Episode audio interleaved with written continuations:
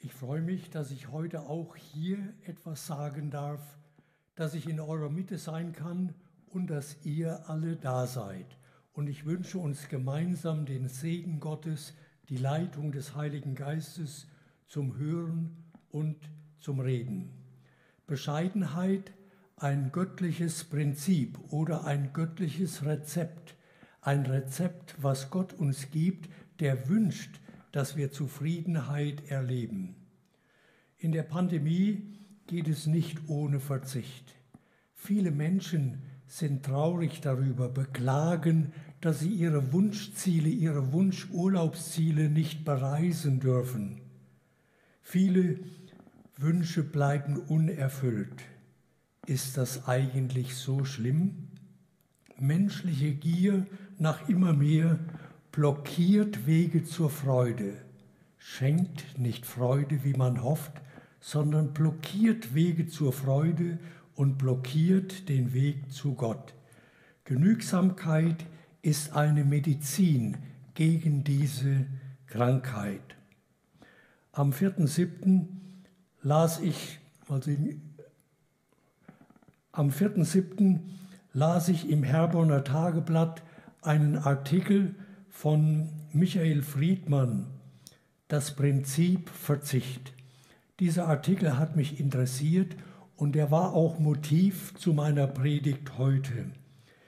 Michael Friedmann schreibt darin über Kinder und er teilt mit, Kinder wollen immer alles und zwar sofort. Sie strahlen, wenn sie es bekommen und sie schreien oder stampfen mit den Füßen auf, wenn sie es nicht bekommen.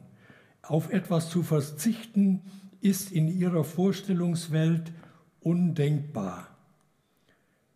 Der Artikel motivierte mich zu diesem Predigtthema. Verzicht ist nicht in dem Programm der Kinder eingetragen. Wie ist das eigentlich bei uns? Haben wir, äh, können wir verzichten? Kennen wir das Prinzip Verzicht.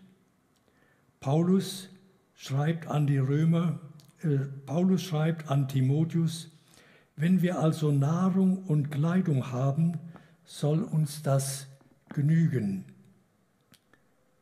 Lernen wir zu verzichten, lernen wir zufrieden zu sein, um bessere Lebensqualität erreichen zu können. Ich äh, staune oder wundere mich, dass es nicht zeilenschaltungsweise weitergeht. Aber okay.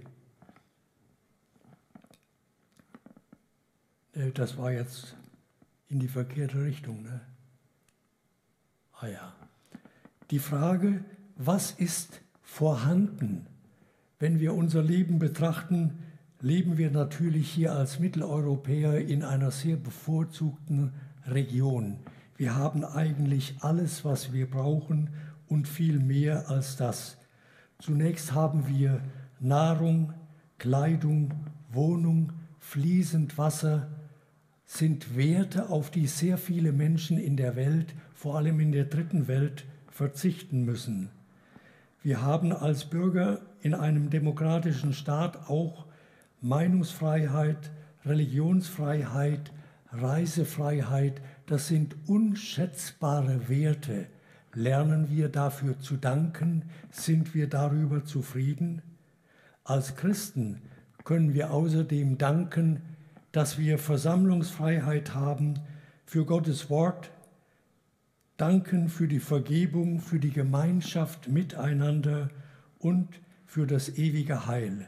Vor allem aber haben wir Jesus Christus selbst, und die Bibel sagt uns dann im Hebräerbrief, seid immer, seid nicht hinter dem Geld her, sondern seid zufrieden mit dem, was ihr habt.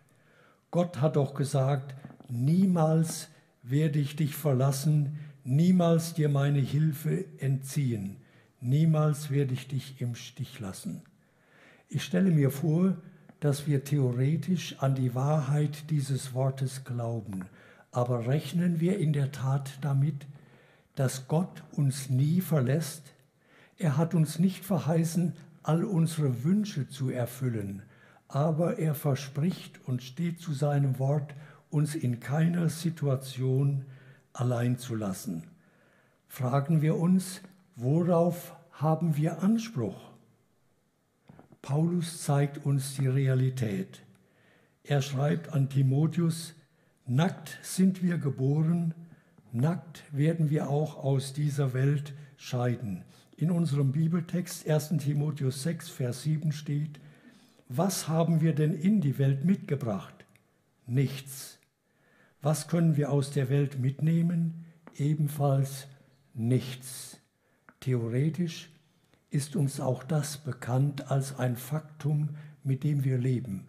Aber ist uns das bekannt in unseren Motivation zum Handeln, zum Verzichten, zum Geben, zum Helfen?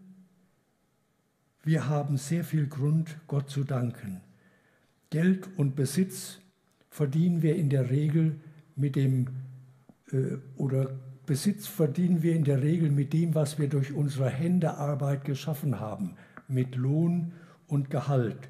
Und wir dürfen deshalb auch all das, was wir unser Eigentum nennen, was wir ehrlich erworben haben, unser Eigentum nennen. Doch vergessen wir nicht, Intelligenz, Gesundheit, Schaffenskraft geben wir uns nicht selbst. Das ist Gabe Gottes. Mitte Juli las ich in der Zeitung auch eine Statistik, die deutlich macht, weltweit leiden zurzeit 690 Millionen Menschen an Hunger, sind unterernährt. Das bedeutet achteinhalb Mal die Bevölkerung von ganz Deutschland. Jeder elfte Bürger der Welt hat nicht genügend zu essen. In Afrika ist es sogar jeder fünfte. Frage, haben wir es verdient, dass es uns so gut geht? Was bringen wir denn selbst mit? Was wir selbst mitbringen, ist unsere Schuld. Der Apostel Paulus schreibt in Römer 3, Vers 23, es gibt hier keinen Unterschied. Alle sind schuldig geworden und haben die Herrlichkeit verloren, in der Gott den Menschen ursprünglich geschaffen hat. Alle sind schuldig geworden. Wäre uns das bewusst, würden vielleicht unsere Klagen etwas leiser geäußert werden. Die nächste Frage, was ist vergänglich? Was was hat Bestand, was ist vergänglich. Ich sagte vorhin schon, dass das, was wir mit ehrlicher Arbeit erworben haben, wir getrost unser eigen nennen dürfen und Geld zu haben, Besitz zu haben, ist keine Schuld. Fatal ist aber, das Herz daran zu hängen. Und die Bibel macht uns deutlich in unserem Text, die, die unbedingt reich werden wollen, geraten in Versuchung. Sie verfangen sich in unsinnigen und schädlichen Wünschen, die sie zugrunde richten und ins ewige Verderben stürzen. Denn Geldgier ist eine Wurzel alles Bösen.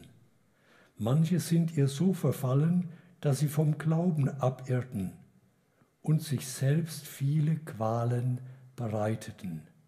Man möchte mehr, und möchte und hofft, damit zufriedener zu sein. Aber Paulus macht deutlich, manche fügen sich dadurch selbst große Qualen zu und stürzen sich ins Unglück. Zufriedenheit gibt Glück, überhöhte Wünsche, irreale Wünsche bringen dagegen Frust und Zufriedenheit. Der griechische Historiker Plutarch sagt, wer wenig bedarf, kommt nicht in die Lage, auf viel verzichten zu müssen. Liegt unser Klagen, unsere Unzufriedenheit vielleicht daran, dass wir zu große irreale Wünsche haben, dass wir nicht gelernt haben, mit wenig zufrieden zu sein? Ich denke, uns allen ist das bekannte Volkslied bekannt, jedenfalls den Älteren von Johann Martin Miller, Was frag ich viel nach Geld und Gut, wenn ich zufrieden äh, bin? In der zweiten Strophe sagt er, so mancher schwimmt im Überfluss, hat Haus und Hof und Geld und ist doch immer voll Verdruss und freut sich nicht der Welt. Je mehr er hat, je mehr er will, nie schweigen seine Klagen still. Wenn wir statt bescheiden zu sein, statt zufrieden zu sein, immer mehr wünschen, werden wir damit nicht glücklich. Je mehr er hat, je mehr er will. Sind wir Irrealisten im Blick auf das, was wirklich uns Erfüllung schenkt? Legaler Besitz, das habe ich schon einmal erwähnt, ist gut. Danken wir Gott für alles, was wir haben. Doch die falsche Haltung dazu bringt in große Gefahren. Jesus erzählt dazu ein Beispiel, wie er sehr viel in Gleichnissen redet, von einem reichen Kornbauer, dessen Ernte unwahrscheinlich viel gebracht hatte. Er konnte sie nicht ganz unterbringen in seine Speicherhäuser und fragt sich dann, was sollte ich tun? Und plötzlich sagt er, ich hab's. Ich reiße meine Scheunen ab und baue größere. Dann, dann kann ich meine Vorräte unterbringen. Entschuldigung. Dann kann ich meine Vorräte unterbringen und zu mir sagen, gut gemacht. Jetzt bist du auf viele Jahre versorgt. Gönne dir Ruhe, iss, trink und genieße das Leben. Aber Gott sagte, du Narr, noch in dieser Nacht werde ich dein Leben von dir zurückfordern. Wem gehört dann dein Besitz? Ich würde keinen von uns Narren nennen, aber verhalten wir uns doch nicht manchmal wie Narren, wie Dummköpfe, trotz Intelligenz, trotz gutem Studium? Sind wir wirklich realitätsbewusst und leben so, dass wir auch zufrieden sein können? Jesus zeigt die Priorität und den rechten Umgang mit dem, was wir haben. Er sagt, sammelt keine Schätze hier auf der Erde, denn ihr müsst damit rechnen, dass Motten und Rost sie zerfressen oder das Einbrecher stehlen. Das Einbrecher stehlen ist immer aktueller, war allerdings nie ganz fremd, solange es Menschen gibt. Jesus empfiehlt, sammelt lieber Schätze bei Gott, dort werden sie nicht von Motten und Rost zerfressen und können auch nicht vom äh, Einbrechern gestohlen werden, denn euer Herz wird immer da sein, wo ihr eure Schätze habt. Wo sind deine Schätze? Was ist dir wertvoll? Da, so sagt Jesus, ist auch dein Herz. Ich denke, uns allen ist bekannt, was in den letzten Wochen durch die Medien ging, dass dieses große, äh, oft gelobte äh, DAX-Unternehmen Wirecard so kläglich zu Ende ging. 1,9 Milliarden plötzlich verschwunden. Alle, die hier investiert haben, die hier Aktien kauften, taten das wahrscheinlich in guter Absicht. Vielleicht auch mit der besonderen Gier, hier gewinne ich mehr als nur in einem legalen oder sagen wir mal einem nicht so vielversprechenden Immobilienfonds oder auch Aktienfonds. Sind wir Menschen, die sich selbst ins Unglück stürzen, weil sie in etwas investieren, was nicht bleibend ist? Hast du bei Gott gut investiert? Ich denke, wir kennen unser Leben mehr oder weniger. Die letzte Frage, was ist bleibend, was ist notwendig? Ich habe bewusst das notwendig in zwei getrennten Worten geschrieben. Was wendet wirklich die Not? Wir haben ja manchmal den Eindruck, das brauche ich dringend, das ist notwendig, obwohl es die Not nicht wendet. In der aktuellen Pandemie kann es vor mancher Not bewahren, angeordnete Regeln einfach zu beachten. Maske tragen, Abstand halten, Hygiene beachten. Gott hat uns Verstand gegeben. Diese Regeln sind vernünftig, sind zum Wohl der Menschheit, der Bevölkerung gedacht. Warum sich dagegen auflehnen? Doch die tiefste Not zu wenden, hat Gott das beste Angebot für uns. In 1. Johannes 1, Vers 9 sagt uns Gottes Wort, wenn wir aber unsere, Sünden bekennen, dann erweist sich Gott als treu und gerecht, dass er uns die Sünde vergibt und uns reinigt von allem Bösen. Ich habe mit vielen Menschen gesprochen, die mir sagten, wir sind doch alle Gotteskinder. Und bei vielen hatte ich den Eindruck, dass sie subjektiv dabei ganz aufrichtig sind, das Glauben.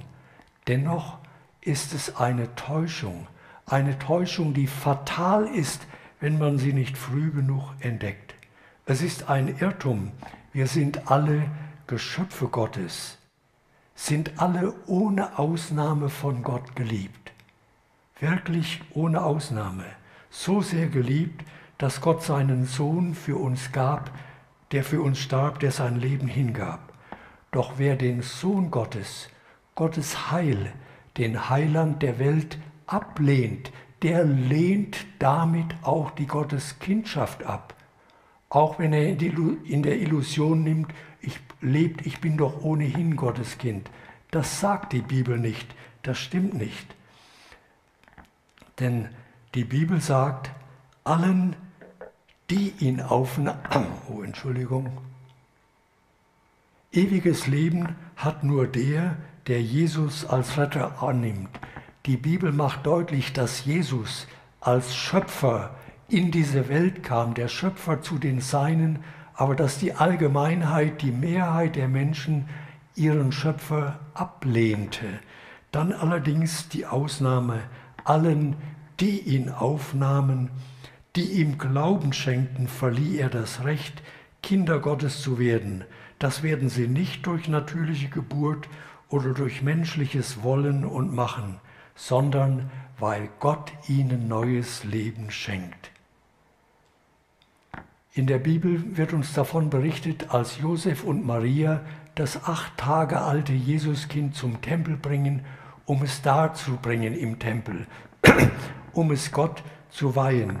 Da begegnen sie zwei alten Menschen, alten Menschen, beide eigentlich materiell arm, Simeon und Hannah. Aber es waren Menschen, die auf den Trost, auf den Retter Gottes warten, warteten, auf den Heiland der Welt.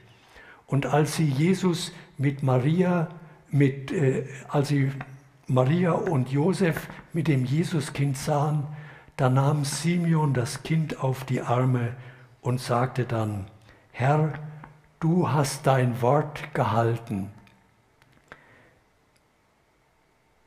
Jetzt kann ich, dein Diener, in Frieden sterben.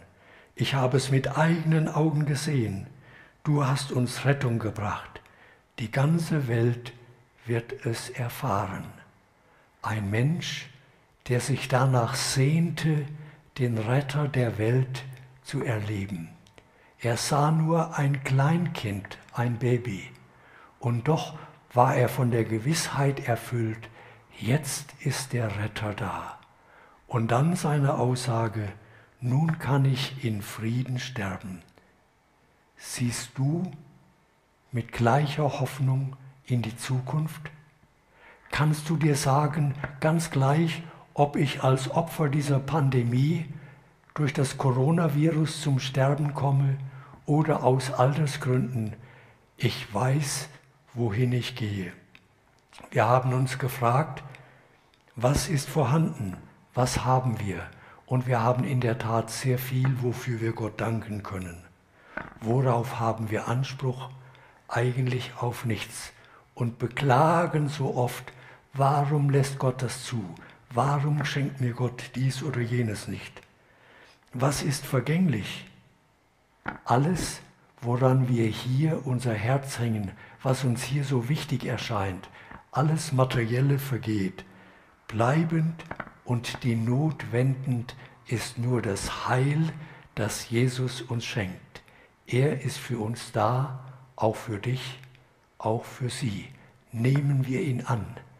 Dann, wenn wir Jesus annehmen, mit unserer Schuld zu ihm kommen, dann werden wir Kinder Gottes und können mit Zukunft und Freude zu, auf das Ende blicken. Gott segne uns. Amen.